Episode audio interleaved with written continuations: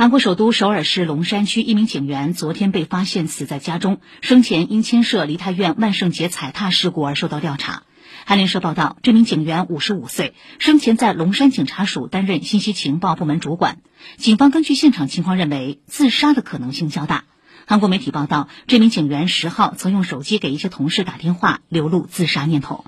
他被怀疑在踩踏事故发生后，下令删除一份事先警告万圣节期间离太院人员聚集可能发生安全事故的内部情报报告，涉嫌试图掩盖警方不作为，并在这一过程中笼络怂恿部门职员，因而受到滥用职权、销毁证据、职务过失致人死亡等指控。